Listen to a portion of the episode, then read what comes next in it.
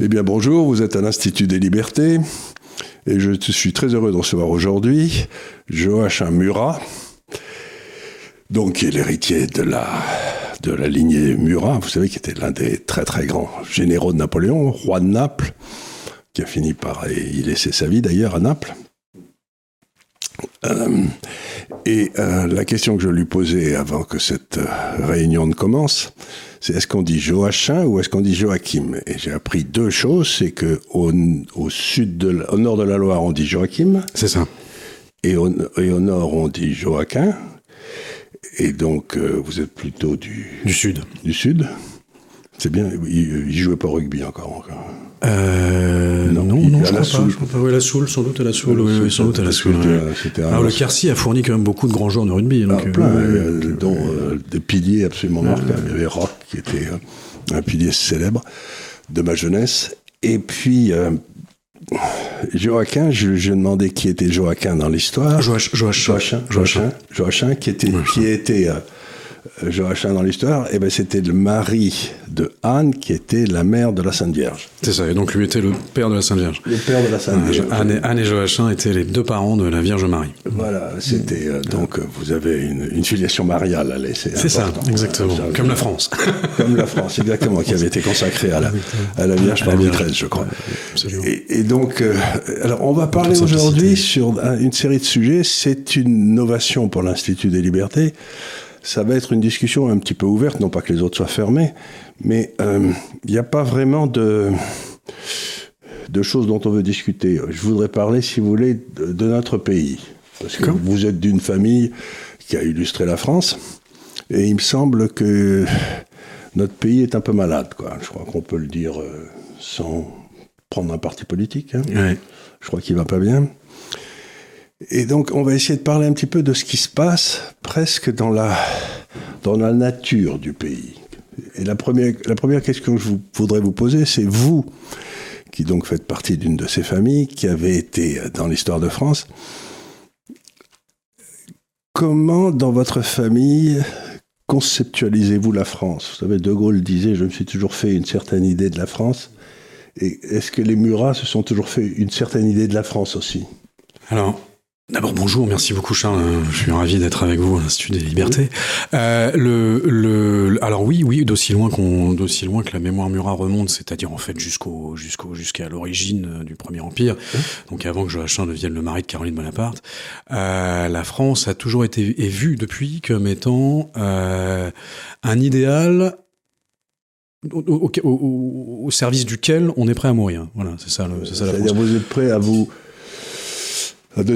Alors, c'est ça, oui, bien sûr, absolument. C'est pas, c'est pas un amour, euh, c'est pas un amour aveugle et idiot de la patrie. C'est le, c'est le sens euh, qui est devenu révolutionnaire, mais qui est, qui est un sens très français de, de, de ce que Robespierre, c'est curieux de le convoquer ici, mais que ce que Robespierre appelait la vertu, c'est-à-dire considérer que son, son, son intérêt personnel est dépassé par l'intérêt général, que le bien commun dépasse tout. Pourquoi? Parce que le bien commun c'est la France. Et la France, à l'époque de Murat, la France jusqu'à l'époque de mon grand-père qui se fait tuer dans la Résistance, c'est la France des cathédrales, c'est la France de, c'est la France de, de, euh, des, des, des, des, des, grandes réussites, c'est la France qui a produit euh, euh Charles Martel, Charlemagne, Louis XIV, Saint-Louis, qui va produire Napoléon et De Gaulle. C'est incroyable. C'est ce que disait Bernanos, un pays de fous, de philosophes et de bâtisseurs de cathédrales.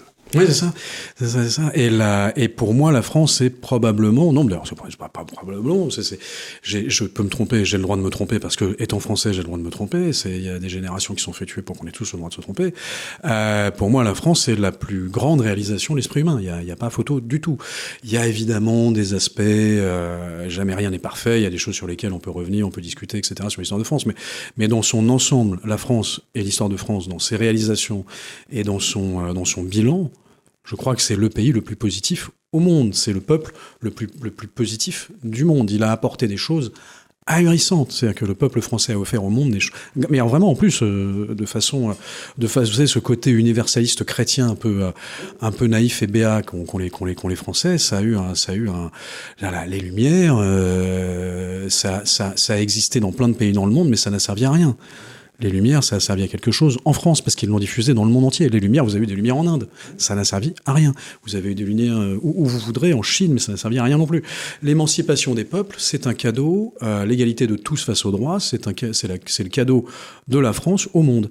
Et c'est un cadeau euh, dont on n'arrive absolument pas à, mesurer l'impact aujourd'hui. Mais il n'y a aucun autre empire, en quelque sorte, aucun autre peuple qui a une réussite pareille à son actif. Je pense qu'on peut, peut considérer que l'Empire romain a fait des choses incroyables et que le, et que le, la, la, la, justement, je pense qu'on va en parler, mais tout ce qui est droit, tout ce qui est judiciarisation et tout ce qui est réglementation, enfin, dans le sens euh, ordonner une société de façon, euh, de façon juste et de façon euh, euh intelligente avec euh, justement le code justinien, etc. Ça, ça c'est un héritage romain qui est poussé à, à sa plus belle expression suite à cet héritage catholique de la France qui est fille, qui la France est le, roi est fils aîné de l'Église et la France devient fille aînée de l'Église à la fin de la monarchie.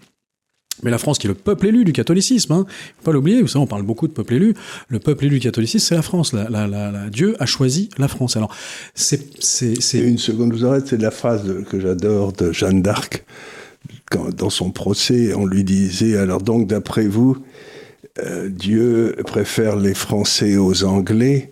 Et elle avait répondu, Dieu préfère les Français en France et les Anglais en Angleterre. oui, voilà. Voilà, c'est une, chose. Alors, c'est une belle réponse. Ceci n'étant pas une, une, profession de foi, c'est simplement parce que le catholicisme, qu'est-ce que ça amène? Ça amène cette, cette, ce sentiment que l'égalité est absolument euh, essentiel. Aime ton prochain comme toi-même, et on est tous d'une égale dignité. Alors attention, je parle bien du catholicisme. Le protestantisme n'a pas la même approche égalitaire. Le, le, et ça, ça va amener quoi? Ça va amener le code civil, ça va amener les lumières, ça va amener l'égalité de tous face à la loi. Ça va faire que la France, depuis, je crois, 1315, mais je dois bien une bêtise, peut-être 314, je crois que c'est même, c'est même antérieur à ça, est considérée comme terra franca, c'est-à-dire terre libre. En France, depuis le 14e siècle. Mais à partir du moment où vous mettez le pied sur le sol français depuis le XIVe siècle, unique au monde, il n'y a absolument aucun autre exemple dans l'histoire de l'humanité, vous êtes libre. Et la France est le premier pays avec le Portugal à avoir aboli l'esclavage en 1794. Ensuite, on va abolir la traite en 1815.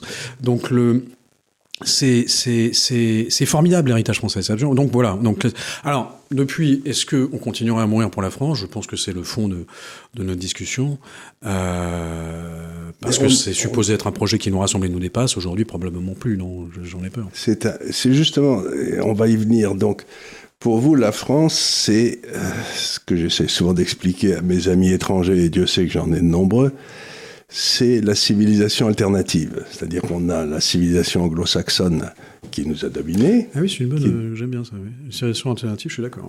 Et c'est une autre façon de voir le monde. Alors, je suis tout, je partage entièrement ça. Je trouve ça très bien. Si vous, si vous m'y autorisez, je pense que je vais même euh, me l'approprier, enfin me l'approprier, c'est-à-dire le reprendre euh, à un moment ou à un autre dans les discussions que j'aurai avec d'autres personnes. Je trouve ça très bien. Pourquoi? Parce qu'il y a cette civilisation anglo-saxonne qui nous a amené euh, une civilisation axée sur l'économie, sur le profit, sur la réussite individuelle, sur le et sur le multiculturalisme. Et, sur, et aussi sur une hausse du niveau de vie considérable. Qui oui, a, oui, oui, absolument. ça a été un résultat du capitalisme. Mais le, le et la et la France est une est une est une alternative dans le sens où ça n'est pas un multiculturalisme, c'est un universalisme laïque. C'est que tout le monde est le bienvenu à partir du moment où il le fait, il est, discrètement dans sa propre, dans sa propre culture. Il respecte la culture de tous les autres et il n'est pas dans la revendication. Donc c'est vraiment l'universalisme laïque français. Et c'est, et c'est, et ce qui fait que tout le monde, enfin presque tout le monde, peut s'accaparer les valeurs françaises et devenir français. Mais j'ai été chez des amis il y a quelque temps avec toute une série de gamins qui avaient entre 25 et 30 ans. Et aucun d'entre eux ne comprenait, j'ai discuté avec eux, ne comprenait euh, cette espèce de spécificité de la civilisation française. Pour eux, l'idée d'aller se faire tuer pour son pays leur paraissait mais complètement farfelu. Et c'est le résultat d'une désinformation qui, qui, date depuis très longtemps, parce qu'autrefois les paysans en 14-18, ils se sont levés, si j'ose dire, ils se sont battus comme des chiens pour la France, quoi, c'était. Ah oui, oui, absolument. Puis là, en plus, on pourrait avoir euh, une levée de bouclier en disant ah les va en guerre, les les les, les euh, c'est pas bien la guerre, c'est mal, etc. Alors pardon, le premier qui vient nous reprocher d'être prêt à mourir pour son pays, bah, qu'il aille empêcher les Ukrainiens de se battre, qu'il a dit aux Ukrainiens c'est pas bien les gars, hein, vous êtes nationalistes, bouh les méchants Ukrainiens. Donc là, vous savez, c'est toujours cette espèce de de euh, d'injonction contradictoire et de et de de contradiction permanente chez les chez les chez les nihilistes qui aujourd'hui euh, ont largement participé à détruire l'idée de nation, mais pas uniquement en France, partout en Europe et euh, dans tout le monde occidental, euh, c'est que la le nationalisme c'est mal en France, mais c'est très bien partout ailleurs.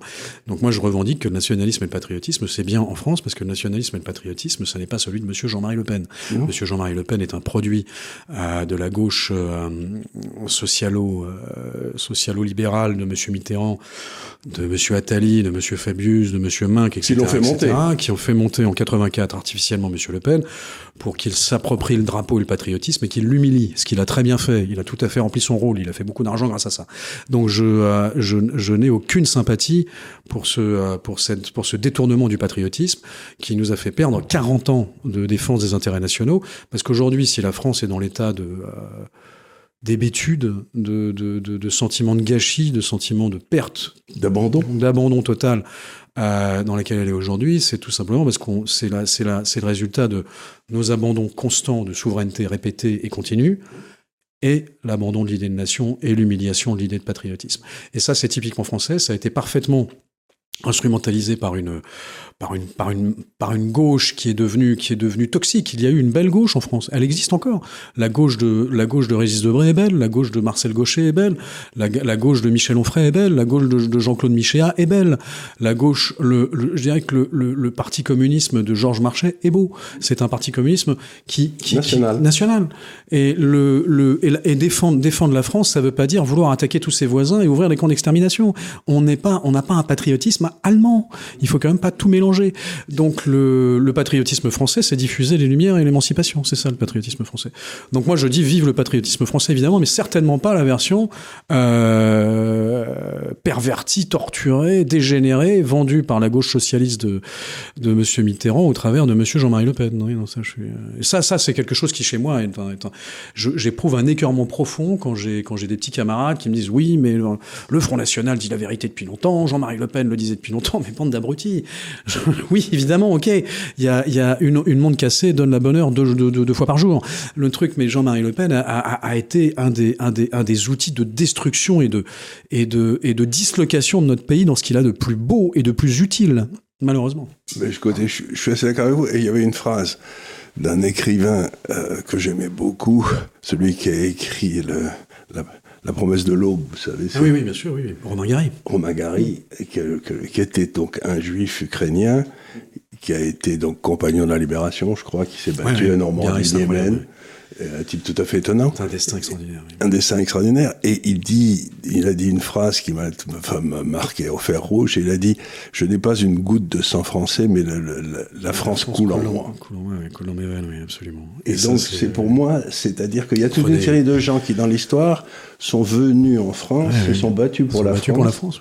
Alors qu'ils euh, n'étaient pas français. Quoi. Absolument, absolument. Alors certains un peu, certains un petit peu euh, à l'insu de leur plein gré. Ça c'est le cas des tirailleurs, mais euh, mais le, mais d'autres de façon tout à fait volontaire. Vous prenez. Je sais pas tirailleurs, je sais pas. Parce que prenez, moi, j'étais jeune en Algérie. Mon père était donc commandé des troupes musulmanes là-bas, il est officier. Et euh, le 11 novembre, il y avait chaque année on demandait s'il y avait un ancien combattant qui voulait porter le drapeau aux cérémonies. Ouais. Et il y en avait un qui venait, il y en avait plusieurs qui se présentaient à chaque fois. Ils étaient toujours exécutés par le FLN dans les jours qui suivaient. Oui, ah oui, oui, non, mais alors, et donc je, eux, ils étaient français. Je, je recommande qu'on n'entre pas dans l'analyse de la politique et de la communication politique algérienne parce que on va pas s'en sortir vivant. Non, on va pas s'en sortir du tout, mais il y a eu, il y a eu quand même, il y avait quand même en Algérie des gens qui voulaient vraiment être français, quoi. Ah oui, oui, oui, non, non, mais certainement, oui, oui, oh, ok. Bon, après, le, le, sujet de la colonisation, moi, je pense que la colonisation de l'Algérie était une erreur. C'est un héritage d'ailleurs. J'aimerais que nos amis royalistes l'assument. C'est un héritage euh, Charles Bourbon, hein, Charles X, hein, et, euh, et c'est vraiment, à mon avis, ça a été, ça a été une bêtise. Le, le, le l'approche euh, de la République au Maroc, euh, la République contrainte et forcée par le maréchal Lyotet, hein, a été a été beaucoup plus intelligente. C'était l'approche que prônait Napoléon III pour l'Algérie, mais que la République a refusé en Algérie, avec les conséquences dramatiques que l'on sait sur les relations franco-algériennes aujourd'hui et sur l'instrumentalisation par le pouvoir algérien d'une d'une violence, d'une cruauté, d'un racisme fantasmé de la part des Français vis-à-vis des populations algériennes. Il y a eu un indigénat, il y a eu des problèmes, il y a même une instrumentalisation permanente d'une forme de, euh, qui, est, qui, est, tout à fait, euh, tout à fait, euh, tout à fait odieuse et pour les Français et pour les Algériens. Mais pour en revenir effectivement à ce, à ce sentiment de, de nationalisme et de nationalité et de gens qui viennent se faire tuer pour la France, Joséphine Baker. Mmh. Joséphine Baker, c'est extraordinaire. Miles Davis, est-ce que vous savez que le jazz, les, tous les jazzman considèrent que la patrie du jazz, ça n'est absolument pas les États-Unis, c'est la France. Pourquoi? Euh, je, vous, je vous recommande... À cause de la Nouvelle-Orléans, j'imagine. Euh, non, alors pourquoi est-ce qu'ils estiment que c'est la France la patrie du jazz? C'est parce que aux États-Unis, ils sont victimes d'un racisme euh, qui est réel. C'est un héritage de la logique protestante WASP. Il y a, il y a un vrai racisme anti-noir aux États-Unis. Il, il, existe encore aujourd'hui. Euh, le sujet Black Lives Matter est très sérieux aux États-Unis et je pense qu'il doit être, il doit être, il doit être traité. Euh, vouloir le reproduire en France ou en Europe est une bêtise parce que c'est pas du tout la mentalité. C'est pas du tout la même. C'est pas du tout la même mentalité. Mais bon, vous savez, maintenant on reproduit tout, ce qui est américain arrive en France. Bon, là, là, mais vous avez euh, euh, les, Noirs américains en fait quittaient les États-Unis pour aller en France pour pouvoir jouer, pour faire du jazz, et notamment Charlie Parker jouait beaucoup, euh, jouait beaucoup en France. Et vous, devriez voir, je vous recommande ce film Birdie avec qui, qui est un film de ah, ça va me revenir. Ah, je crois que c'est Parker. C'est comment il s'appelle? Bon, je sais plus. Mais Birdie, c'est sur le, c'est sur Charlie Parker, qui montre la naissance et l'explosion du jazz en France. Et Miles Davis, euh, qui avait été victime de, racisme aux États-Unis, évidemment comme la quasi-totalité, voire la totalité de la population nord-américaine, jouait en tournant le dos à son public dans le monde entier, sauf, sauf en France. Le seul pays où jouait face à son public, c'était en France. Et il a une très belle histoire d'amour avec Juliette Gréco. Enfin, le... et, euh, là, donc là, la France, moi, je, me rappelle de, euh, je me rappelle de, mon, de mon père me disant que quand il avait une vingtaine d'années, il était allé, il était allé à New York. Euh, donc c'était déjà il y a donc c'était dans le euh, milieu des années euh, des années 60, il va il va il va à New York, il dit je vais à Harlem pour voir à quoi ça ressemble. Il dit très rapidement je comprends que j'ai pas fait enfin c'était pas le bon choix. J'aurais pas dû aller à Harlem et il commence il se retrouve entouré de de, euh, de noirs américains machin etc etc qui sont un peu en gros qui lui font comprendre dégage t'as rien à faire là quoi. Et mon père répond avec un accent français il dit ah but you're French? oui. Come on ils lui ont payé un verre non, non, il y a un truc, la, la, France avait toujours eu, ils lui ont payé un verre, il m'a dit, j'ai fumé des clopes et bu des verres avec ces gars-là, enfin c'était formidable. Euh, J'aurais été américain, j'avais intérêt à prendre tout de suite un taxi ou le métro. Et la, il y avait cette image de la France toujours de, de, de, de où l'idée même de, de, de discrimination ou de racisme était impensable. il y en a, il y en a évidemment, il y a toujours des discriminations. Il y a toujours des corneaux partout. Mais c'est structurellement anti-français d'être raciste et d'être euh, discriminant. C'est structurellement. Oui, là-dessus, je suis assez d'accord. Et donc, euh, on arrive au deuxième point de la discussion que je veux avoir, c'est que cette France qui a été bâtie, donc a été bâtie par l'ensemble des rois, etc., mais il y avait toujours autour des rois, en particulier depuis Philippe le Bel, ce qu'on appelait les légistes, vous savez, ces, très hauts fonctionnaires mmh. qui, qui, étaient littéralement des moines soldats, qui avaient un projet qui était, un projet pour le pays et euh, qui, ont, bâti ce pays. Il n'y a aucun rapport entre un Corse et un Alsacien. Il ne faut pas dire des bêtises. Mon cher père disait que les Corses, ils n'étaient pas toujours les plus bosseurs, mais qu'en cas de guerre, ils étaient remarquables. Ça faisait des soldats admirables. Donc, et d'excellents policiers. d'excellents policiers. Et, d'excellents vignerons, d'ailleurs. salut, à, salut au travail comme, de disait, euh, Corse. Comme on disait dans Astérix, et, euh, on n'est pas certain que les Corses aient le sens de l'humour, donc on va, on va arrêter la conversation tout de suite. oui, c'était Astérix, c'est une grosse partie de ma culture. Mais euh, donc, vous avez eu ces moines légistes et ils ont bâti la France et la France pendant des siècles a été le pays qui disait non. Mm. Disait non aux autres, vous voyez, qui disait non, moi j'ai mon précaré. Le roi de France est empereur chez lui, vous savez, c'était la, oui, oui, oui, c'était la vieille formule.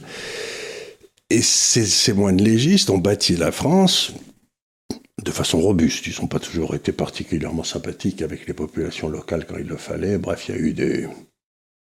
Mais en fin de compte, c'est devenu la France.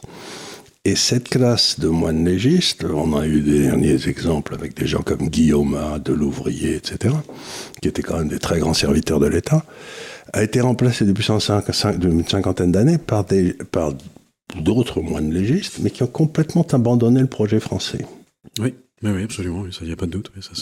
et, qui ont eu comme but, dans le fond, d'enlever toutes ses souverainetés à la France et donc sa capacité à dire non.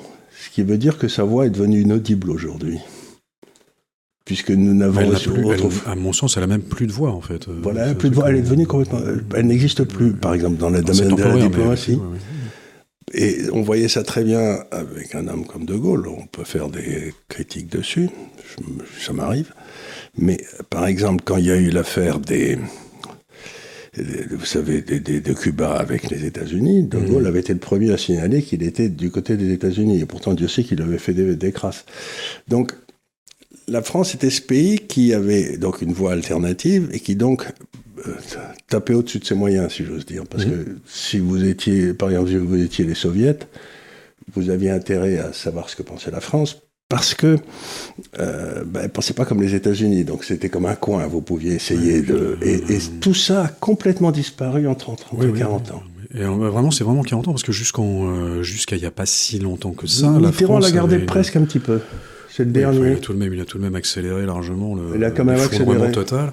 La, la, parce que regardez, si, si, si, si on reprend, euh, regardez Charles, si on reprend l'influence de la voix française et la, et la capacité qu'avait la France de produire euh, une parole intellectuelle écoutée dans le monde, qu'on l'aime ou qu'on l'aime pas, parce qu'il y avait du Sartre, il y avait du Beauvoir, on peut ne pas aimer, mais au moins il y avait du, il y avait du Michel Foucault, il y avait des choses, on écoutait Bourdieu, on écoutait. Aujourd'hui, a qui?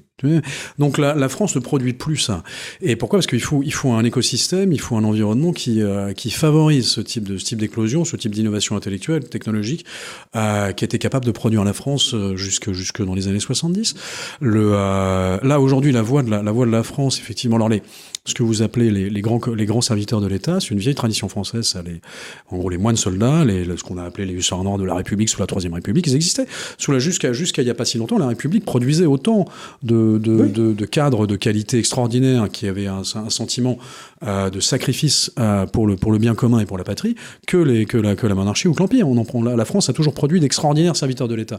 Et depuis 40 ans, ça s'est arrêté. Donc il y a une, on est, il y a une, il y a une, il y a Pourquoi euh, Alors il y a, il y a, de fait, il y a un bilan, il y a une analyse euh, absolument convergente de tous les sociologues, de tous les politologues, de dire qu'effectivement, y a un problème de trahison des élites aujourd'hui. On appelle ça la trahison des élites. C'est peut-être un poil excessif comme terme. Je sais que par exemple François Asselineau a fait une remarquable, une remarquable conférence sur le sujet en expliquant que depuis, euh, enfin que la trahison des élites était une espèce d'habitude des élites françaises et qu'elle était mise sous euh, contrôle par le pouvoir fort du roi, de l'empereur, de, euh, de l'Église, etc., qui évitait trop de trahison. Mais l'Église en tant que telle était un potentiel de trahison, parce que l'Église, c'était un pouvoir étranger, c'était le pouvoir du pape. Donc le, oh bah, il y a une bagarre à n'en plus finir. Hein. Le roi de France, c'est ce qui explique, à mon avis, une grande partie de cette, de cette logique française de non-alignement, pour être plus clair, c'est-à-dire de voie alternative à la, à la voie dominante. Euh, c'est justement qu'elle a toujours lutté contre, le, contre un pouvoir qui lui était euh, potentiellement supérieur spirituellement. Regardez aujourd'hui les États-Unis, leur plus grand pouvoir, évidemment, un de leurs plus grands pouvoirs, c'est le soft power, ce qu'on appelle le pouvoir d'influence, par euh, les séries télé, par le Netflix, par le par Netflix, par le par Hollywood, par Marvel, par euh, mhm. leur, leur, leur musique, euh, honnêtement, le truc. Et euh, le, le, le c'est franchement ce qu'ils ont de plus efficace avec leur armée. Mhm. c'est un pouvoir d'influence gigantesque. Bah, la France a lutté contre un pouvoir d'influence étranger qui était très important à l'époque, qui était le Vatican. Donc le, la France a toujours eu cette, cette habitude-là. Et c'est quelque chose qui effectivement est très problématique pour les États-Unis, qui détestaient De Gaulle, qui, euh, qui, avait, qui avait, cette voix, qui avait cette voix euh, contre la domination euh, absolue des Américains. Il n'était pas forcément contre la domination des Américains, il ne voulait pas la domination exclusive des mmh. Américains. Et, euh, et le, les Américains, eux, très logiquement, en tant que nation, veulent leur domination exclusive. Voilà, c'est comme ça. Ils ont, c'est leur, c'est leur, c'est leur idée. Et cette domination exclusive des Américains, oui, ça remonte assez loin. Ça a commencé avec Wilson ou je sais pas qui, mais... Mais elle est sans doute responsable d'une grande partie de ce qu'on appelle aujourd'hui la trahison des élites. C'est-à-dire qu'il y a une américanisation des esprits et nos élites, euh, tout de même, ont, de plus en plus reçu comme doxa, comme, comme message permanent, que la nation française maintenant est, euh, vous savez, on disait ah, pauvre Allemagne, euh, trop petite pour le monde, trop grande pour l'Europe. Euh, bon, pardon, mais ça s'applique plus à la France qu'à l'Allemagne, mais le, mais en tous les cas pour la France, c'était, c'est, ça paraît, ça paraît évident. Et donc la France est trop petite maintenant, et si on, on veut garder une chance à la France, faut diluer la France dans l'Europe. Ça, c'est un héritage qui est directement l'héritage de M. François Mitterrand, de M. Jacques Delors et de M. Alain Minc, de M. Euh, Fabius, de M. Et si j'ose dire, c'était aussi le discours. De, c'était aussi le discours de Giscard, parce que Giscard. Oui, oui, oui Giscard avait commencé, mais, l'accélération s'est vraiment faite sous Mitterrand au moment du tournant de la rigueur. Vous savez quand Mitterrand applique sa, sa politique ultra-socialiste, euh, qui amène la France au, bord de la faillite et au point que la France a failli se retrouver avec des prêts du FMI, hein, quand même. Euh, la, la, ça aurait été une bonne chose parce que ça nous aurait débarrassé des socialistes, parce que les Anglais, quand ils ont eu ça, ils n'ont plus eu les socialistes pendant ils ont, ils ont, ils ont viré les, ont viré les socialistes derrière. Mais alors, plus jamais, plus jamais. Mitterrand, il a, parmi les héritages de Mitterrand, un qui, est, qui, qui est rigolo, c'est l'explosion du nombre de fonctionnaires. Parce que pour faire baisser le taux de chômage, il a évidemment embauché, des, embauché des, des, des, des, dizaines de milliers de fonctionnaires. Euh, je ne suis pas contre la fonction publique, mais alors contre un, mais un mammouth pareil, c'est difficile, à, c'est difficile à, à digérer. Et, le, et, et, donc en fait, qu'est-ce qu'on fait Mitterrand et, et ses, ses, équipes à l'époque euh, pour faire avaler le tournant dit de la rigueur, c'est-à-dire en fait une politique d'austérité, hein, euh, type. Euh, une politique d'austérité qui était très curieuse parce qu'elle elle portait uniquement sur le secteur privé. Oui, oui, oui, Parce qu'il n'y a jamais eu d'austérité. La croissance de l'État n'a cessé de. Oui, on n'a pas arrêté de faire enfler l'espèce de, euh, de, de, de, léviathan étatique. Je suis pas du tout anti-étatiste, hein, mais je suis contre le léviathan étatique. La, et, et, et donc ce, ce, ce, ce tournant est fait comme ça parce qu'on va vendre aux Français l'Europe. Il faut qu'on il dilue la France dans l'Europe. Et pour vendre aux Français l'Europe, on va leur dire l'Europe c'est la paix. Donc si vous êtes contre l'Europe, bah, vous êtes pour la guerre. Ça, ça, paraît, ça paraît quand même compliqué. Euh, J'ai et... un de mes amis américains qui disait toujours "Give war a chance". Voilà, voilà, voilà. donner une chance à la guerre. Et on va alors, euh, et on va et on va faire appel à une immigration complètement débridée pour dissoudre euh, le sentiment national en apportant des, des, populations le plus halogènes possible pour qu'elles s'intègrent le moins bien. Vous croyez que ça a été vraiment ah, un, plus, un, projet Je, je pense projet. que c'est, je pense vraiment que c'est un, c'est un, un, un, projet. C'est-à-dire qu'on a dissous le peuple français dans ce qu'il avait d'exceptionnel pour en faire un peuple comme un autre. Ah bah dans ce qu'il avait, en tout cas moi mon point de vue c'est qu'il ce qu'il avait d'exceptionnel pour en faire pour en faire euh, pour en faire une petite euh, une petite nomade, c'était en fait de transformer la totalité de la population en individus euh, atomisés qui ne se sont plus du tout au sein d'une d'une communauté portée par par un projet collectif qui le grandit et qui le dépasse, comme par exemple le Concorde, le plan informatique, la grandeur de la grandeur de coopération extraordinaire euh, pour euh, la conquête spatiale, chose que faisait la France de De Gaulle et jusqu'à Giscard, le, le, Concorde, enfin tout ça, c'était magnifique.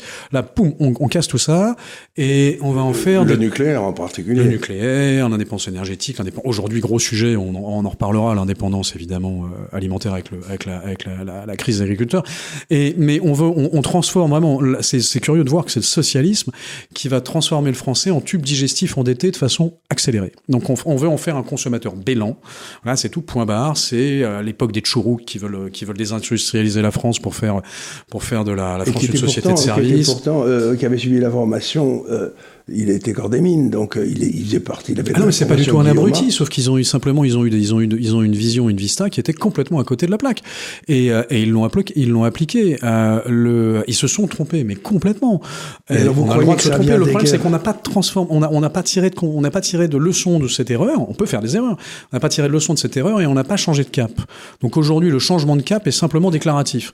On a un Emmanuel Macron et un Bruno Le Maire qui nous disent qu'ils vont réindustrialiser à haute dose et que c'est fini les, les, les, les entreprises stratégique euh, vendue à l'étranger. Alors ça, c'est très beau. Mmh. Depuis la trahison Alstom, c'est magnifique, mais c'est pas la seule trahison Alstom, vous savez. Hein. Non, non, la vente de notre capacité nucléaire aux Américains, mais il y a la trahison Morpho. Quand on va vendre notre euh, notre capacité d'identité criminelle aux Américains, il y a la trahison Alcatel. Quand on vend la, la toute la toute notre capacité des des, des, euh, des, des câbles sous-marins qui permettent, on avait le monopole quasiment, euh, qui, qui, ont été vendus aussi aux Américains. Il y a, il y a, il y a un nombre de trahisons ahurissants sur les dix dernières années en termes industriels. Et qu'est-ce que nous et qu'est-ce que nous qu'est-ce que nous promet qu'est-ce que on est dans le déclaratif, c'est fini, maintenant on va réindustrialiser, machin, etc., etc. 2022, les chiffres de Bercy, combien de sociétés considérées comme stratégiques, c'est public, hein, les chiffres de Bercy, ont été vendus à l'étranger en 2022, hein, 225.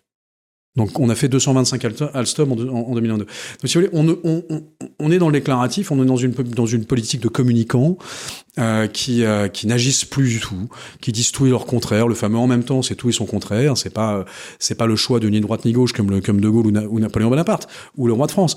C'est euh, c'est euh, qui prend le qui prend en même temps tous les Français. C'est pas ça du tout le en même temps macronien. C'est le grand n'importe quoi en fait. C'est il y a pas de culture française, mais il faut défendre la patrie. On comprend plus là. On est qu'est-ce qui se passe, euh, cher président? Et là et ça, et ça et ça participe beaucoup à, à, à, ce que la France et son et toute sa population soient complètement déboussolées. Oui, bien sûr. Mais donc pour en revenir à ce tournant de 84 où on va on va vouloir diluer la, la, la, la nation française dans l'Europe et donc faire des abandons de souveraineté absolument délirants. Euh, et qui n'ont pas été votés par les Français. Jamais. Il y a démocratiquement, ça n'a jamais arrivé. On a, bon, il y a le traité de Maastricht hein, qui a été voté, puis alors depuis c'est fini. Ça, ça ne, ça ne compte. Alors il faut être juste. Euh, la France est une est une démocratie euh, parlementaire représentative.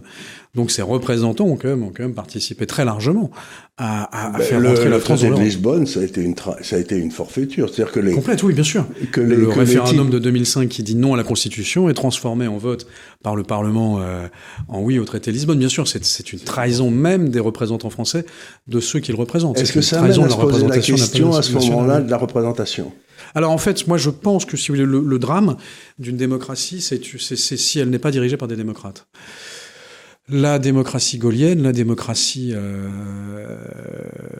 monarchique gaulienne, euh, moi je suis un, un admirateur, moi j'aime cette, cette, monarchie républicaine euh, avec suffrage universel et, et, et, et, septennat. Pourquoi? Parce que elle correspond tout à fait à l'esprit français. La, France a besoin d'un monarque en quelque sorte, au sens même de, elle a besoin que son, son, son, son corps et son esprit et son, et son, et son projet soient incarnés. C'est les fameux corps du roi. C'est l'empereur Napoléon, c'est Louis XIV, c'est Louis XVI, c'est c'est tous nos, c'est nos 52 rois ou 54 rois.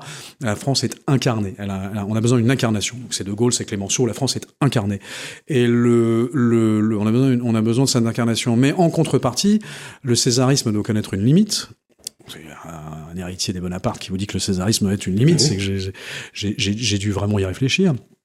Et pour ça, il y avait une solution qu'ont proposé les Bonaparte, ça c'est du bonapartisme pur, qui a été récupéré par, euh, par De Gaulle de façon très intelligente, c'est le référendum. Ça s'appelait le plébiscite, euh, sous Napoléon. Vous êtes, vous êtes là pour sept ans, mais vous faites des référendums régulièrement, et si vous perdez un référendum, vous partez.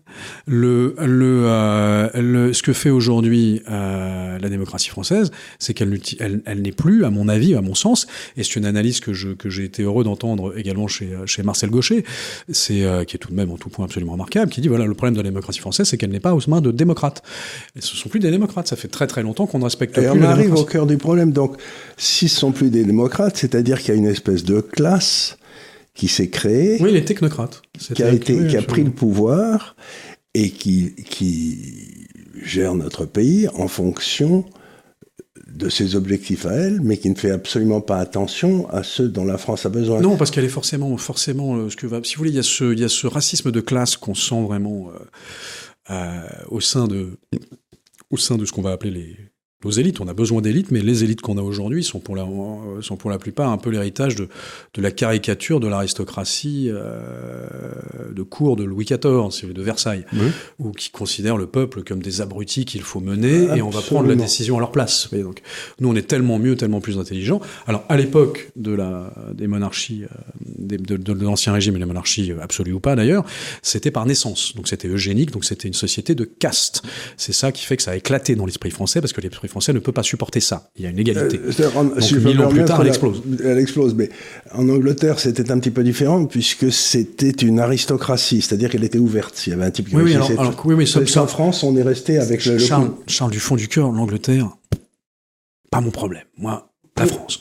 Donc le, non, là, là, vous, vous avez, vous avez des aristocraties hollandaises qui sont pas pareilles, des trucs. Non, mais en France, l'aristocratie, une aristocratie et une noblesse. Ah oui, alors pardon. Ce qu'il y a, c'est que vous avez une aristocratie. Qui oui, je suis d'accord. En fait, c'est une aristocratie. Vous avez. L'aristocratie est fermée et vous avez et, et elle est et elle, et elle s'octroie des privilèges qui était complètement hostile à l'esprit français. Absolument. Une, une, une, une noblesse fermée. Fermée et, et ça, c'est pas bien. Et qui avait des privilèges qui étaient finalement indus, puisque au départ, c'était euh, en échange de protection, en échange du sang, en échange du versé, euh, on, ne payait pas l'impôt et on avait, des terres et des rentes. Euh, à partir du moment où il y a plus de sang versé, il y a plus de protection, il n'y a plus rien, c'est complètement stupide, c'est un dû, ça marche plus, donc ça éclate.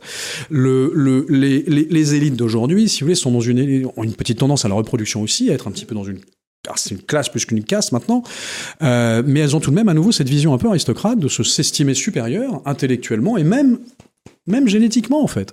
Il y a un truc qui est très curieux, c'est vous avez certains qui ont des qui ont des qui ont des réactions. Regardez, c'est c'est très visible. Vous allez vous rendre compte que c'est très visible et que les Français le subissent matin, midi et soir à travers les productions euh, de comédie française. Ouais. Les déchiens, les tuches, les bodins. Ils font quoi? Ils se foutent hein. des ploucs. Ils sont là. Oh regardez les pécores. Alors c'est très drôle, mais en fait il y a quand même un mépris de classe massif les bodins, les tuches, les, euh, les, euh, les, euh, les déchiens, pardon, oui, c'est très drôle, certainement très drôle, mais on se moque d'un prolo fantasmé qui n'existe pas en France, euh, qui a forcément le cœur sur la main et qui finalement est le sel de la terre, parce que il faut surtout pas qu'on pense que moi qui ai produit ce film, je suis un affreux, je suis un affreux bourgeois qui a un mépris de classe fondamental. Donc on va, on va à la fin un peu comme, un peu comme Bienvenue chez les Ch'tis, vous voyez, bon, finalement, ouais, et ça c'est très, c'est très, c'est très visible dans ces productions-là. Et les gars qui sont, qui sont aujourd'hui aux commandes, euh, dans les administrations, dans le, ont un sentiment effectivement comme ça de devoir prendre les décisions à la place d'un peuple un peu idiot. Regardez à quel point les, les gilets jaunes ont été humiliés, euh, savatés, traînés à terre, euh, décrédibilisés, alors que pour moi les gilets jaunes étaient, moi ça m'a fait beaucoup de bien de voir le phénomène gilets jaunes. moi aussi ça m'a, j'ai été très content. Dis la vache, il y a qu'en France que ça réagit, c'est bien. La France est toujours la France. Quand on est face à trop de stupidité, trop de, euh, d'accaparement de, euh, de, euh, de, la décision et trop de déni de la démocratie, ça se réveille. On s'est foutu de nous, il y a une limite. Les gilets jaunes, ils mettent la limite parce qu'on s'est foutu de toute la, population européenne. En train il y a que les Français qui l'ont fait. Hein. Hein. L'agriculture est, est, en train. Alors les agriculteurs, c'est, un peu comme les gilets jaunes, c'est européen comme phénomène. Hein. Mais euh, ça n'a pas commencé en France pour le coup, ça a commencé en Hollande, puis ensuite en Allemagne, puis euh, Roumanie, Hollande, Pologne. Parce que les, les cinglés qui sont au pouvoir là, ont détruit l'agriculture hollandaise, qui est. L'agriculture hollandaise. Alors qu'elle est incroyable. Alors que c'est le attendez, je dis peut-être des bêtises, mais je crois que c'est le deuxième ou le troisième exportateur agricole au monde. Au monde, oui, oui, oui. C'est, alors qu'ils sont tout petits. C'est la Hollande, hein, c'est, un, c'est un truc, c'est tout petit. C'est exceptionnel, ils sont en train de le foutre en l'air. Mais le... parce que, parce que, je sais pas, parce que les vaches pètent ou des trucs aussi, aussi bêtes que ça. Bon, après, on a, il y a aussi une instrumentalisation d'une écologie punitive qui est très utile à, à l'accélération de la transition vers la, vers la, la, nourriture non carnée. Vous savez, on veut, on veut, on veut, on veut accélérer la transition vers la nourriture non carnée, arrêter de manger du poulet et du bœuf. pourquoi? Manger des steaks, euh, manger des steaks euh, qui vont avoir le goût de bœuf et de poulet, tout simplement parce que la, les marges et les, et les profits sont beaucoup plus important dans la nourriture non carnée que, que, dans la nourriture carnée. Et que, euh, je vais vous donner un exemple, l'association, c'est quoi? C'est L614 ou 215, je sais plus. Le, le truc contre la, contre la souffrance animale, c'est très bien d'être contre la souffrance animale, je suis tout à fait d'accord. Elle est subventionnée massivement par monsieur Xavier Niel et monsieur Georges Soros. Massivement. Donc le, il devrait peut-être s'interroger quand même. Pourquoi? Parce que Xavier Niel, qui est un investisseur, qui a raison d'investir, a, a, a, misé très très lourd sur le euh, sur le sur le steak euh, au tofu et la nourriture non carnée. Et moi qui étais aux États-Unis il y a pas très très longtemps sur des sur des sur des euh, sur le lancement d'une usine là-bas, etc. J'ai rencontré plein d'investisseurs américains qui tous mettent des milliards sur, mais tous, des milliards sur la nourriture non carnée, sur le sur le fait de, de passer à la nourriture à base de à la base de à base de à base d'insectes, etc., etc. Donc comme ils veulent accélérer très vite cette transition, non pas pour sauver la planète, mais pour s'en mettre plein les poches rapidement, ce qui est normal quand on est investisseur aujourd'hui, on veut plus attendre, on veut que l'argent ça, ça gicle tout de suite euh, eh ben on va les raconter un peu n'importe quoi sur euh, sur la sur la souffrance animale et on va et on va euh, alors il y a bien sûr des vérités dans les abattoirs dans tout ce qu'on voudra mais mais mais on va on va mettre dans des positions absolument impossibles les éleveurs euh, qui euh, je crois qu'on en est à deux suicides d'agriculteurs par jour pour que des fonds de pension et des fonds d'investissement et des et des investisseurs bon appeler ça clairement des oligarques hein, c'est le terme le plus puissent s'en mettre encore plus plein la, plein plein les poches. Donc si vous voulez le problème de l'oligarchie c'est que l'oligarchie existe l'oligarchie a un un impact majeur, notamment dans la trahison des élites, euh, puisqu'elle oriente beaucoup et ça. Est, et elle est, aussi curieux que ça paraisse, elle est assez mondialiste, c'est-à-dire absolument et surtout c'est-à-dire qu'il y a une classe mondiale. Oui, c'est une classe mondiale. C'est pas, c'est plus, avez... plus une classe nationale. Mais il faut pas se, il faut pas se plaindre de l'oligarchie. L'oligarchie c'est un fait. L'oligarchie d'abord ça a toujours existé. Mmh. L'oligarchie ça existera toujours, sauf que aujourd'hui elle est complètement inutile. Elle n'est elle n'est que, elle n'est que, que, prédatrice et accaparatrice l'oligarchie aujourd'hui. Il y a une époque où l'oligarchie, c'est-à-dire hein, pour les, grands possédants, les hyper riches, les, mmh. les, les, les, grands financiers, etc., etc., vous produisez Venise, vous produisez des fresques d'une beauté incroyable, vous produisez des choses très belles. Le mécénat allait vers euh, des euh, Léonard de Vinci et des euh, et des, et des Michel-Ange. Aujourd'hui, on vous fait le bouquet d'anus de Jeff Koons. Enfin, c'est lamentable. Le plug anal, le vagin de la reine à Versailles. Enfin, c'est lamentable. On a une oligarchie qui n'est que spéculative et qui n'est que sur le fait de faire gicler de l'argent le plus vite possible et de, multiplier par deux ou trois leur fortune chaque année. Je pense qu'au-delà de 10 millions d'euros, euh, est-ce que c'est tellement la peine d'en avoir 20, puis 30, puis 40, puis 50, puis... Alors quand vous avez 200 milliards, qu'est-ce que vous en avez besoin d'avoir 400 Donc on a, on, a un, on a un problème, c'est que notre oligarchie, l'oligarchie mondiale, est devenue en fait non seulement complètement inutile à une époque où elle était très utile. Il y a une époque où elle produisait du beau, elle produisait de l'intelligence. Euh, elle produisait de la richesse. Voilà, elle produisait de la richesse.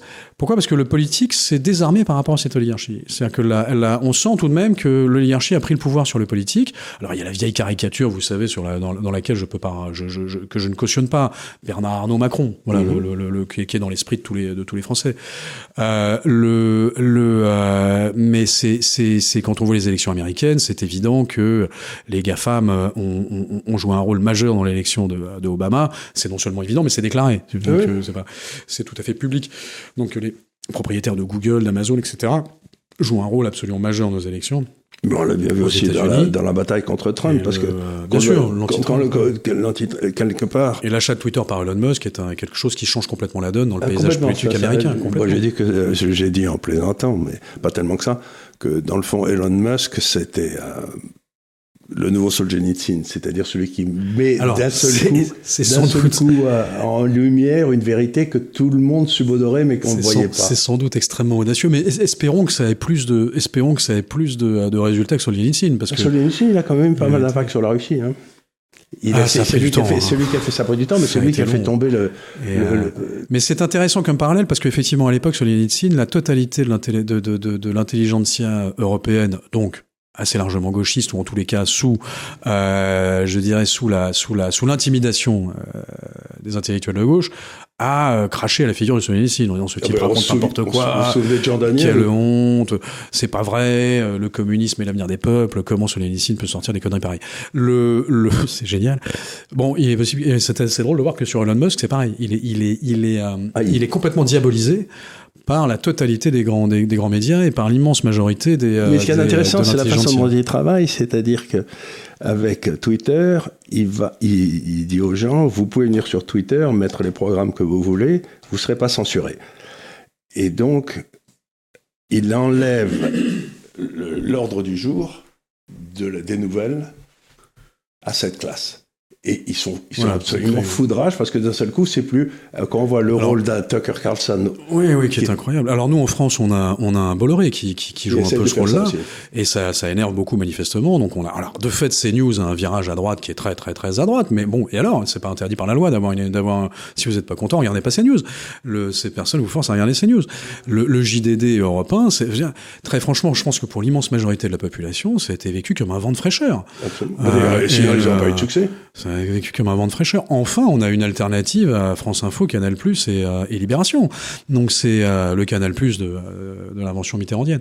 Donc le, le c'est c'était voilà, c'est vécu comme un vent de fraîcheur. Et à nouveau, si vous n'avez pas envie de regarder sa news, vous regardez pas. Le si vous n'avez pas envie d'aller sur Twitter, vous y allez pas.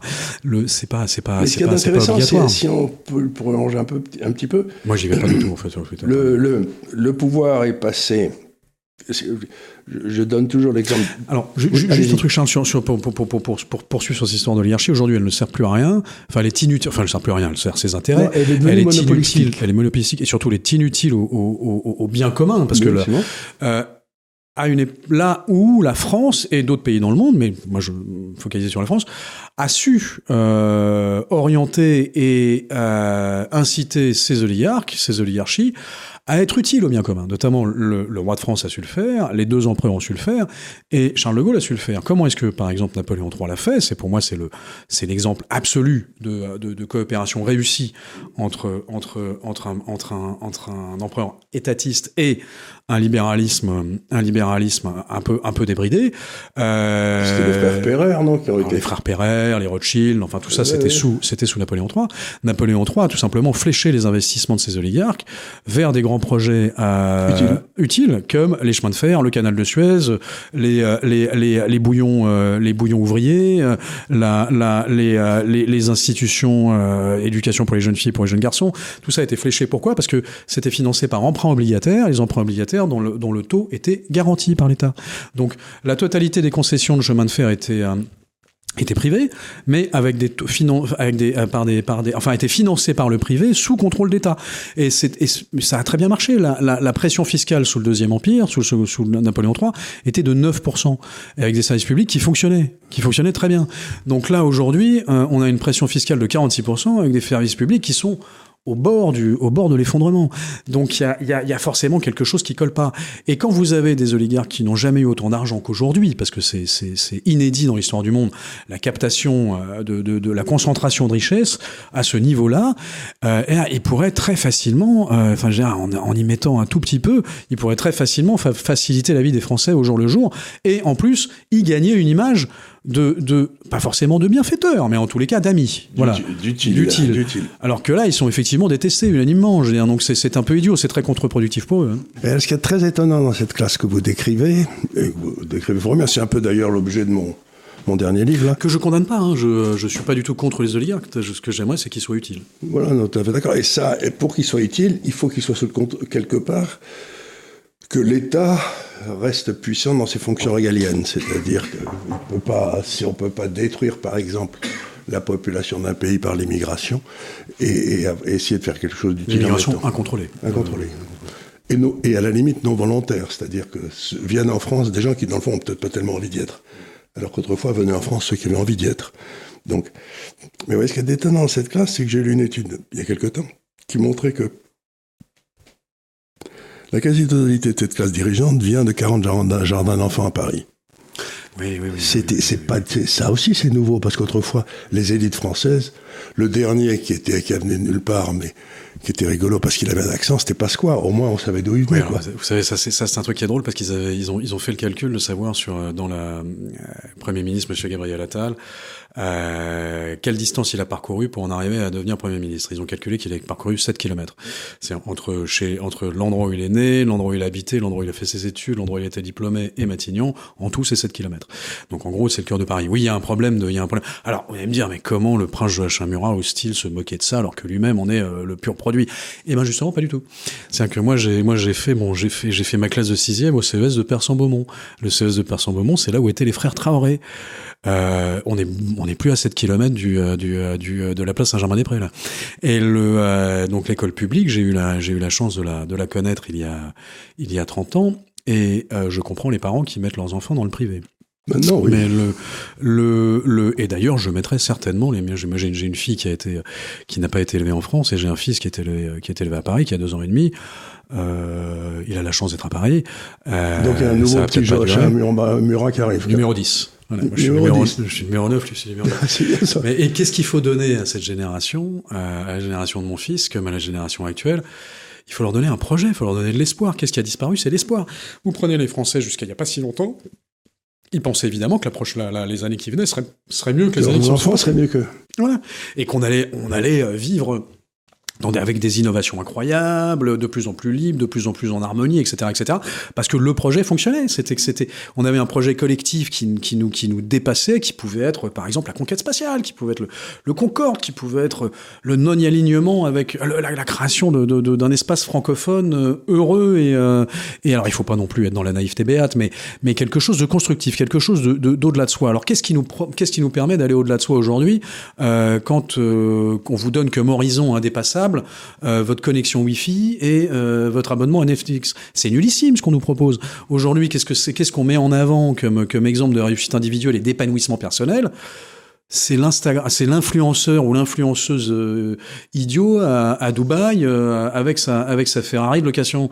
Si c'est ça l'avenir, enfin je veux dire, je peux comprendre qu'il y a une consommation de drogue qui explose en France, ce qui est un vrai sujet hein, quand même. Hein, oui, tout à fait, le, le, là aussi un problème régalien. Il serait peut-être temps que l'État réagisse de façon brutale et impitoyable. Souvent, on a vu venir assez souvent ici Xavier Roffer, vous savez. Oui, voilà, donc vous, qui est formidable. Lui, lui, il en parle de la qui drogue. Est formidable. Mais et là, le projet d'épanouissement personnel aujourd'hui en France, il est il est pour un Français, il est euh, il est il est nul. Vous aviez, euh, dans une construction personnelle normale d'un Français, il y avait par exemple l'accès à la propriété privée. Ça faisait partie, ça fait partie des.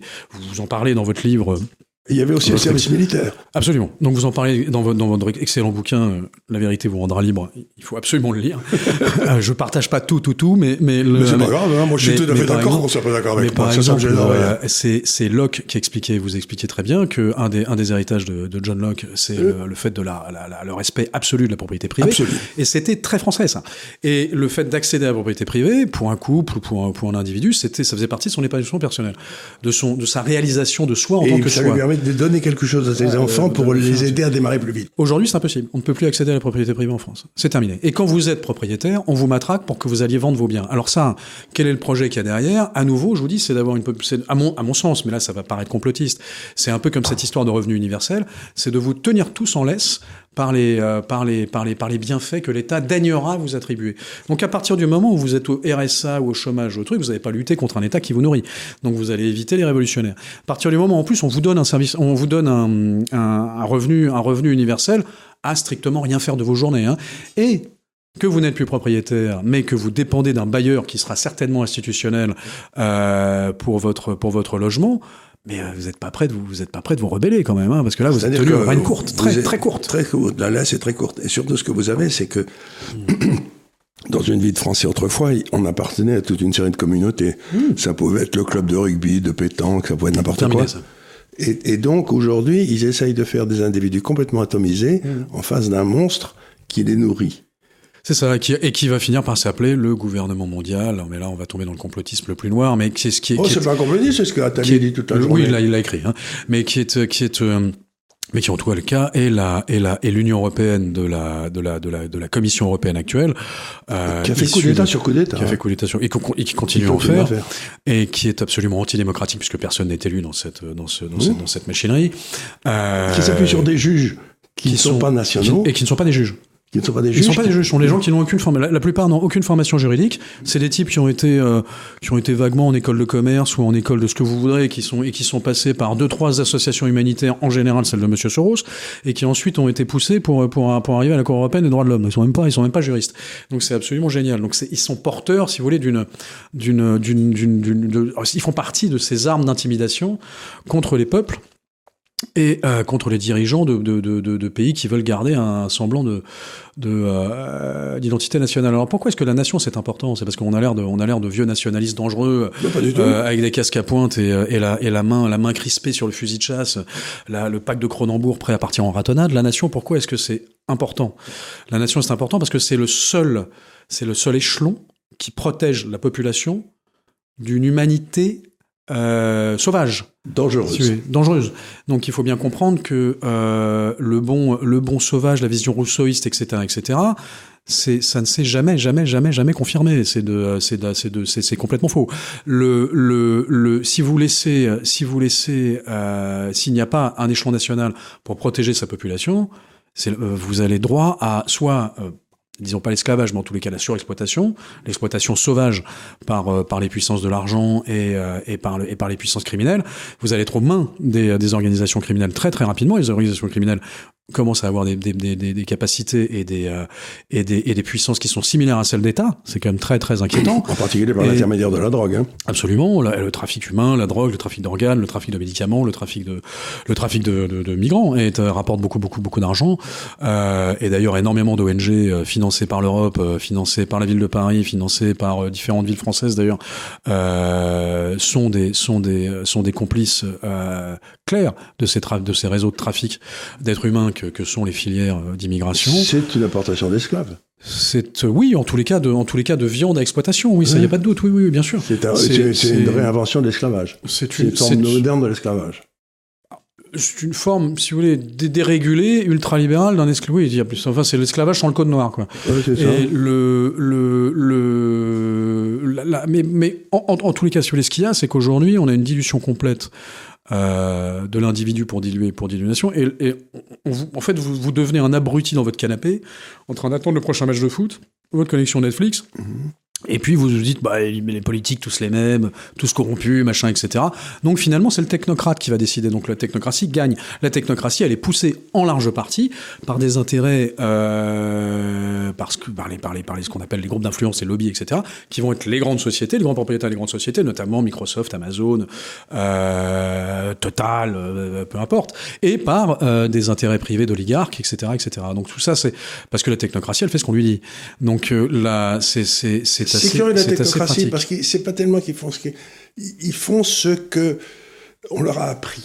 Oui, justement, mais on leur apprend dans des écoles, on, leur, dit voilà, les autres sont des abrutis, vous savez mieux que les autres. Vous êtes meilleur que les autres. Vous allez, vous allez, vous allez montrer. Alors, ce qui est vrai dans, dans, la plupart du, dans la plupart du temps. Attention, moi, je, vrai, je, pense, des je, pense, je pense qu'un polytechnicien, un normalien ou un truc est meilleur que moi intellectuellement. Enfin, j'ai en capacité de, en capacité de synthèse, d'organisation, etc. Je pense qu'il est meilleur à partir du moment où il est dirigé par un politique qui lui donne une bonne direction. Mais la direction, c'est l'intérêt du pays. C'est-à-dire que par définition, moi, je de l'histoire que je raconte. pas la création d'un État. Euh, non, non, mais c'est une, histoire que je raconte toujours. Quand j'étais dans mon business school aux États-Unis, des gens qui sont venus nous voir pour décider, pour dire, pour, euh, il y a nos professeurs qui nous a dit, il y a des gens qui viennent pour vous embaucher, pourquoi? On lui dit, idiot ce gars-là, parce qu'on est les meilleurs, quoi, ça va de soi, mm. puisqu'on était dans une business school, on était intelligent et tout. Et le prof nous a dit, non, pas du tout, vous avez montré que vous n'aviez aucun caractère. Si vous avez du caractère, il y a longtemps que vous auriez créé votre boîte. Donc vous avez. Ah oui, oui, Le, le, le, et donc, il ne faut pas faire la même. Faut... On fait une erreur considérable en France intellectuelle de penser que celui qui a fait de meilleures études est plus intelligent. Rien du tout et qu'il est parce qu'il a fait de meilleures études, il est plus à même de prendre des décisions. non, voilà, ça c'est En, revanche, voilà, c'est ça, c'est le raccourci. Meilleures études, prise de meilleure prise de décision, ça c'est une ça, erreur. c'est une erreur. Meilleures études, force de travail et capacité de travail supérieure, ça c'est vrai.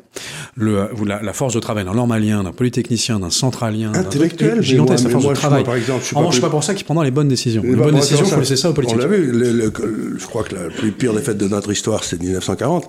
Euh, je crois que Lebrun était sorti premier de Polytechnique et Gamelin était sorti premier de Saint-Cyr et premier d'école de guerre. Donc, si vous voulez, euh, il faut se méfier des bons élèves. Par définition, ce sont des gars qui pensent dans la boîte s'il faut sortir de la boîte, ils en sont pas capables. Vous avez raison, mais en revanche, il faut pas, il faut pas, euh, il faut pas culpabiliser ou euh, ou désamorcer ou. Euh... Ah non, il faut continuer les gens. ce que j'en parlais, c'est désamorcer les, les, les personnes qui n'ont pas le sentiment n'ont pas l'esprit d'entreprise, ne sont pas entrepreneurs. Les entrepreneurs purs, ça représente 5% d'une population. Euh, c'est comme ça. Donc 5% d'une population. En France, en France, il y avait 35% d'entrepreneurs juste après la libération. Aujourd'hui, il y en a moins de 8%, je crois. Déjà, déjà 8%, c'est plus que la moyenne. Le, le en revanche, il faut favoriser l'esprit critique, il faut favoriser le, souhait de participer à un projet qui vous grandit, qui vous dépasse. Moi, par exemple, j'ai eu la chance de, travailler pour une société, euh, le groupe Safran, société française, qui a mis en place un état civil biométrique en Inde sujet technologique extraordinairement complexe, où il fallait prendre les dix doigts, les dix empreintes digitales, les deux yeux, les deux iris et le visage de tous les Indiens dans toutes les campagnes et toutes les villes indiennes. Un truc 1 milliard 400 millions. 1 milliard 450 millions, on le sait parce qu'on les a comptés. Avant, on savait pas. Le, le, c'est français, monsieur, c'est technologie française. The Economist a comparé la réalisation du groupe Safran à un, un, défi technologique du même niveau que d'envoyer le premier homme sur la Lune. C'est français, c'est la France qui a fait ça. Les journaux français en ont pratiquement pas parlé. Vous savez pourquoi? Parce qu'ils avaient très très peur qu'on dise attention, Big Brother is watching you. Alors, Et qu'ils avaient très peur qu'on fasse la même chose en France. Qu'on fasse la même chose en France. Oui, ça pour le coup. Et le... mais ils avaient très très peur qu'on dise voilà c'est euh, Big Brother, la France participe à ficher les Indiens, machin, etc., etc., etc. Euh, la réalité, c'est qu'on fait ce système... ici, il faut expliquer pourquoi ici c'est important parce que pour, par exemple, que la société indienne, dans laquelle il y a à peu près 400 millions de gens qui sont dans un état de pauvreté absolue, qui n'avaient pas accès au compte bancaire, qui n'avaient accès à rien, et qu'à partir du moment où ils ont, ils ont été identifiés, ils ont pu avoir accès à toutes ces choses-là, ce qui transforme en profondeur la société indienne. Alors, ce que je vous propose, Charles, c'est que, parce que c'est qu'on fasse éventuellement, si vous voulez, on fera un spin-off de cet entretien plus tard sur le sujet indien comme étant un cas d'école de comment la technologie intelligemment déployée change complètement ça un, un, un, un, environnement et un écosystème, parce que là, dans le cadre du, du projet UIDAI ADAR, euh, simplement que les, que les auditeurs me croient sur parole là-dessus, et on fera un développement là-dessus, on a, on, a, on a pris les, les données biométriques de 1 milliard 450 millions d'Indiens pour sortir 400 millions d'Indiens de l'extrême pauvreté, et croyez-le ou pas, mais enfin si croyez-le s'il vous plaît, c'est en train de marcher. C'est en train de marcher. Ça fonctionne. Bon, mais alors pourquoi est-ce que, comment est-ce que quand j'étais dans cette boîte, comment est-ce que j'ai convaincu euh, mes, mes, mes, euh, mes camarades? Moi, j'étais j'étais expatrié en Inde pour ce projet. Euh, nos ingénieurs travaillaient en France. Il y en a qui faisaient les allers-retours. Ils ont pas compté les heures. Ils ont travaillé comme des dingues, comme des dingues. Ah oui, comme ça je veux bien croire. hein. Mais c'était pas. Qu'est-ce qui, qu'est-ce qui fait Qu'est-ce qu'elle a été le, quel a été le, le, le petit plus qui fait que Morpho a emporté euh, le morceau et a fait un travail remarquable C'est qu'on était tous convaincus que ce qu'on faisait allait sortir des centaines de millions de la pauvreté, centaines de millions de personnes de la pauvreté. Absolument. Que ce qu'on était en train de faire allait changer la vie, mais profondément, de centaines de millions de personnes. Et dans ces cas-là, quand vous avez ça en tête, quand vous avez ce genre de choses qui vous portent, ben, rien, c'est presque gratuitement. hein. Et le, le et ça, j'ai pu le voir. J'ai vu des, des, des centaines de personnes, des milliers de personnes à travers le monde dans cette société Morpho se mais s'arracher complètement pour que ce projet soit un succès et une réussite. Mais s'arracher et, et, et- ne plus compter leurs heures et abandonner leurs vacances et machin, etc. Et ce truc, s'arracher parce que le projet avait quelque chose de galvanisant et quelque chose qui vous transporte. Et ben c'est de ça dont les Français ont besoin par rapport à la France. Ils ont besoin d'un projet. Et moi, je pense qu'il y en a, il y en a plusieurs qui sont, qui sont dans les, qui sont potentiellement euh, fabuleux. Hmm? Le territoire maritime. Le On territoire a le maritime, plus grand ouais. territoire maritime mondial depuis les accords Star Plaque euh, de l'Union euh, de, de, de l'ONU. On n'est plus le deuxième, on est le premier. On est devant les États-Unis, on est devant. Et je crois qu'on on est est- le seul pays qui est pr- présent dans tous les, tous les océans. Voilà, on est le seul pays sur lequel le, le soleil ne se couche jamais, ce qui est un, ce qui est un pied de nez à l'Empire britannique, puisqu'on disait que l'Empire britannique c'était le seul sur lequel l'Empire ne le, le soleil ne se couche jamais. Vous savez pourquoi? Parce que euh, même Dieu a peur de croiser un Anglais dans le noir. Et, euh, et le, Ah, il, il en sort et le, et le, euh, mais la, la, la et, et qu'est-ce que c'est que d'avoir le plus grand, euh, le plus grand espace euh, sous-maritime et maritime mondial? C'est pas uniquement waouh super, on est partout. C'est que les ressources halieutiques sont absolument délirantes, que les ressources halieutiques dont on a, on connaît 10% de la biodiversité, de la biodiversité euh, maritime. et on connaît 10% des fonds marins. Ce qui reste à découvrir en termes de découvertes scientifiques et en termes de découvertes géographiques, c'est du niveau de de de de de, de, de, de Christophe Christophe Colomb et du niveau de Pasteur. C'est du niveau de la conquête spatiale. C'est complètement dingue. Et la France peut le faire. La France a les moyens technologiques, les moyens humains, les moyens intellectuels, et surtout, elle a son territoire maritime. Il faut comprendre que vous, il y a des, il y a des, il y a par exemple ces, ces, ces, ces, ces, euh, méduses qui sont immortelles, euh, qui- pourraient le soigner contre le cancer. Il y a des, on a des, on a des, on a des cas absolument incroyables de, euh, d'organismes, d'organismes sous-marins qui, si on étudie bien, pourraient avoir des impacts gigantesques sur le, sur le confort et sur la vie, l'énergie, la nourriture, on parle énormément de sauver la planète, on la sauvera par les ressources halieutiques. La France devrait se donner les moyens parce qu'elle a ce territoire, et ça, quel projet magnifique, derrière lesquels vous emportez une population. Derrière un projet aussi, parce que c'est un projet qui est au service du monde. Vous allez trouver des nouvelles, des nouveaux médicaments, vous allez trouver des nouveaux façons, de, nouvelles ma- manières de nourrir la planète, des nouvelles manières de. C'est génial le, le, le, le projet maritime français. Vous avez la conquête spatiale. L'idée, la conquête spatiale, mais l'idée que vous développez est amusante et intéressante. Parce que ce que les gens comprennent pas, c'est que pour toute une partie de Français, le projet colonial de la fin du 19e, c'était pour aider les autres.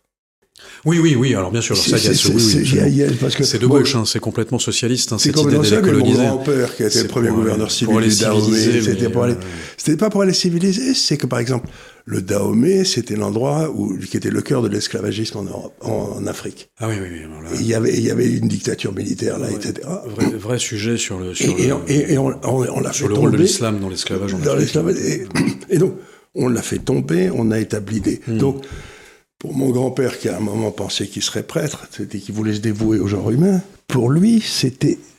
Ah oui, le fait d'aller d'aller dans les d'aller- c'était libérer les esclaves. Oui, ça c'est vrai. C'était libérer des esclaves. Ça peut paraître complètement contre-intuitif, mais c'est vrai. Et c'était aussi. Bah, c'est la colonisation qui a permis de mettre fin à l'esclavage. Hein. Et c'était aussi empêcher la mortalité infantile. hein. C'était S'il n'y aussi. avait pas eu, oui, et s'il n'y avait pas eu de colonisation, il y aurait encore beaucoup d'esclaves. Le docteur Schweitzer, si vous voulez. C'est Donc- ça, les vaccins, donc, les gens comprennent pas que derrière la, il y a eu, bien sûr, c'est abominable le colonialisme, mais derrière ça, il y avait une, il y avait aussi un projet. Ouais, et le projet était finalement. Euh, était peut-être pas aussi vilain qu'on disait. Alors, regarde, typiquement, le colonialisme, c'est un. Pourquoi est-ce que c'est vu aujourd'hui comme quelque chose d'absolument atroce?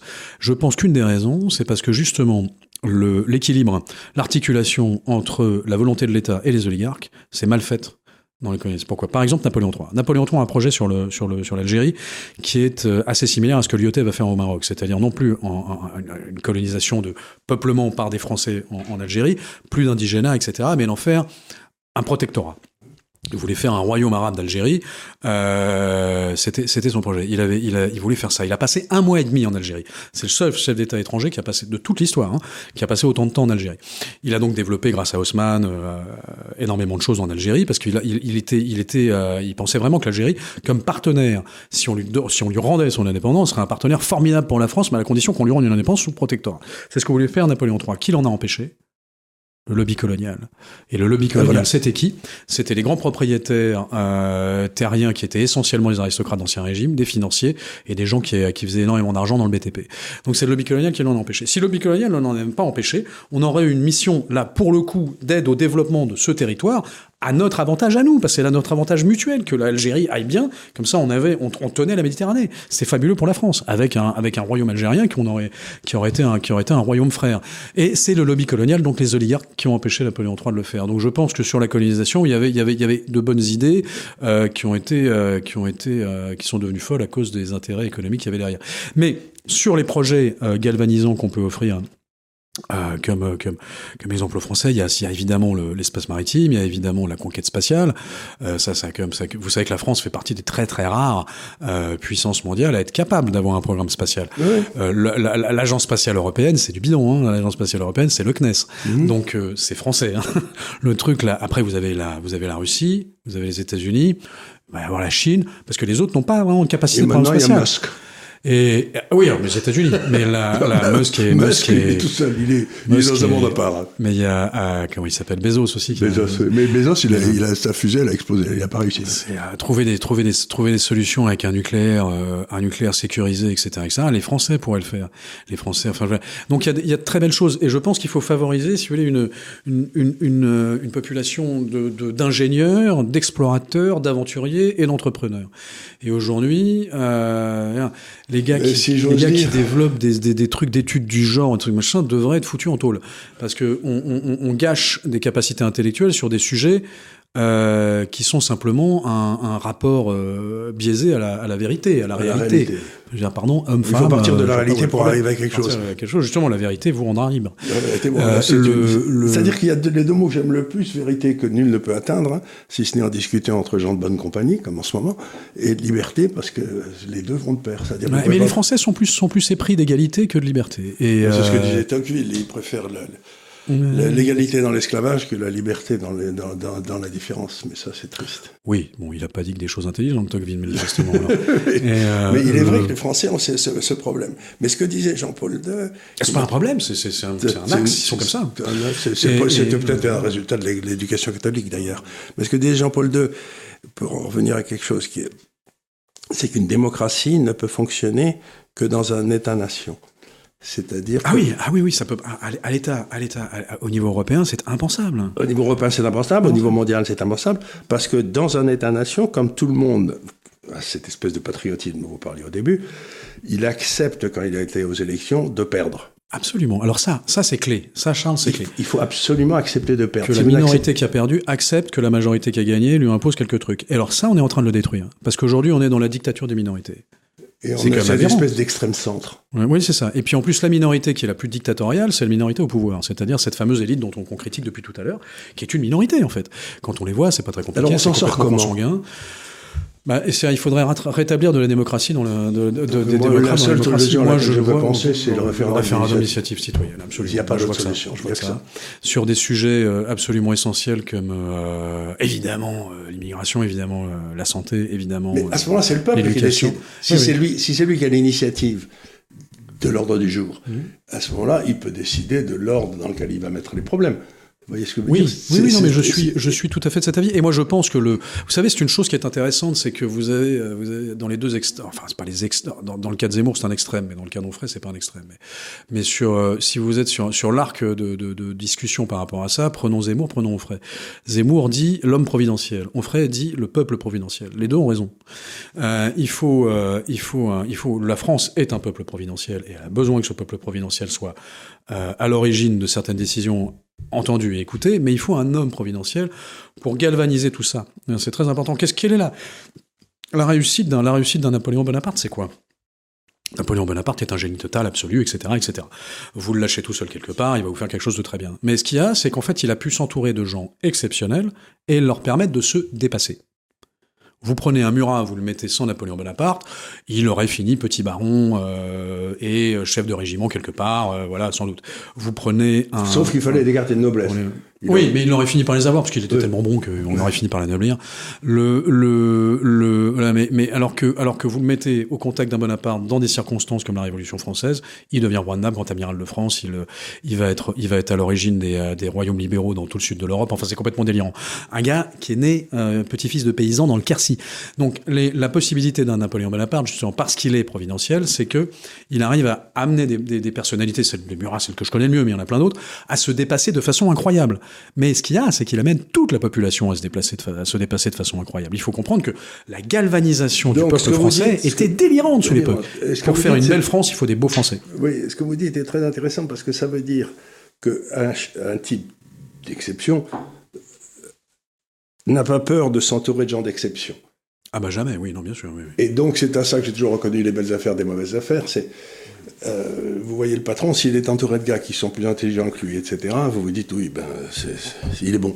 Alors que le président qu'on a actuel, il s'entoure que de veaux crevés, de gars qui sont, qui sont, nuls, qui savent, qui savent rien faire. Ça, va nous amener sur. Oui, mais alors, je, ouais, je veux dire, c'est extraordinaire. là, Moi, je me souviens par exemple, je discutais avec un ami les cas, récemment. Il faut pas rêver, ça, on est d'accord. Oui, mais non, mais je discutais avec un ami récemment. Je lui disais, qui est le ministre des Affaires étrangères? Eh ben, aucun d'entre ah, c'est une bonne question, ça. Ah, bah si, ça s'appelle Séjourné, c'est ça, oui, voilà. Oui, Séjourné maintenant, parce qu'il euh, a une histoire. Ah, mais, mais avant, c'était, c'était une femme qui s'appelait Madame Colonna. Mais euh, il a fallu qu'on se gratte. Mais c'est la première fois de ma vie eh que je ne savais pas qui était le ministre des Affaires étrangères. je, vais vous retourner, je vais vous retourner cet argument parce qu'on dit de, on dit de la Suisse est le pays qui marche le mieux. Euh, je vais vous démontrer pourquoi. Parce qu'ils ont des référendums partout. Est-ce que vous pouvez me donner le nom d'un politicien suisse? En général, la réponse est non. Bah voilà, c'est la raison. Non, non, marche aussi parce que Sauf qu'en France, quand on dit qu'on les connaît pas, c'est embêtant. non, mais non, mais que la Suisse, on ne connaisse pas le nom d'un politicien, mais qu'on connaisse pas le nom du roi de France, c'est pas c'est pas la même chose. Vous voyez, non, il faut pas transformer la France en Suisse non, puis ça pourra pas, c'est pas possible. Tout simplement, ça n'est ni souhaitable ni possible. Euh. Bien, ben écoutez, on a, on a déjà 70 minutes. Hein. Ben, heureusement, le chien est pas là, sinon il aurait déjà gueulé. ben écoutez, on va faire une autre émission sur, en effet, cette histoire de l'Inde, parce que moi, je suis très fasciné par l'Inde, qui risque d'être la, superpuissance du 21e siècle. Et, et l'Indo-Pacifique, ça c'est un sujet qui, qui nous permettra d'aborder l'Indo-Pacifique, le rôle de la France que peut jouer, que peut jouer la France dans l'Indo-Pacifique, parce que l'Indo-Pacifique bouleverse aujourd'hui tous les équilibres mondiaux. Ah, euh, C'est-à-dire que moi, je suis absolument persuadé que la zone de croissance du monde, ça va être la zone qui part aller, euh, de, de, la Crimée et qui arrive jusqu'à la Malaisie. Vous voyez cette espèce d'immense ah arc qui remonte comme et l'Inde, c'est d'autant plus intéressant que c'est probablement le dernier pays gaulliste. L'Inde est non aligné. Mhm. L'Inde n'a pas d'alliés, l'Inde a des partenaires. Ils ne sont dans aucune alliance. C'est très intéressant. Très, intéressant. très intéressant. Donc il faudra en effet, comme vous connaissez très bien l'Inde, qu'on fasse une émission sur l'Inde. Euh, je demanderai peut-être à ce moment-là à un garçon que j'aime bien, que vous avez peut-être rencontré dans votre vie, qui s'appelle Hervé Juvin. Ah oui, oui, bah, oui, bien sûr, il est formidable. Non, je ne le connais pas. Enfin, je le connais euh, pas parce que j'ai. Parce qu'il passe, beaucoup, il passe beaucoup de temps en Inde. Je l'ai jamais rencontré. Il se passe beaucoup de temps en Inde. Et ce serait pas mal qu'on fasse une avec plaisir, avec plaisir, avec plaisir. Eh bien, on va faire ça. Donc, euh, que vous aimiez ce que vous entendez ou pas, vous y aurez droit une deuxième fois. c'est comme ça. C'est moi qui décide. C'est moi le chef. bon, bonne année à tous. Vive la France. Merci beaucoup, Charles. Merci beaucoup.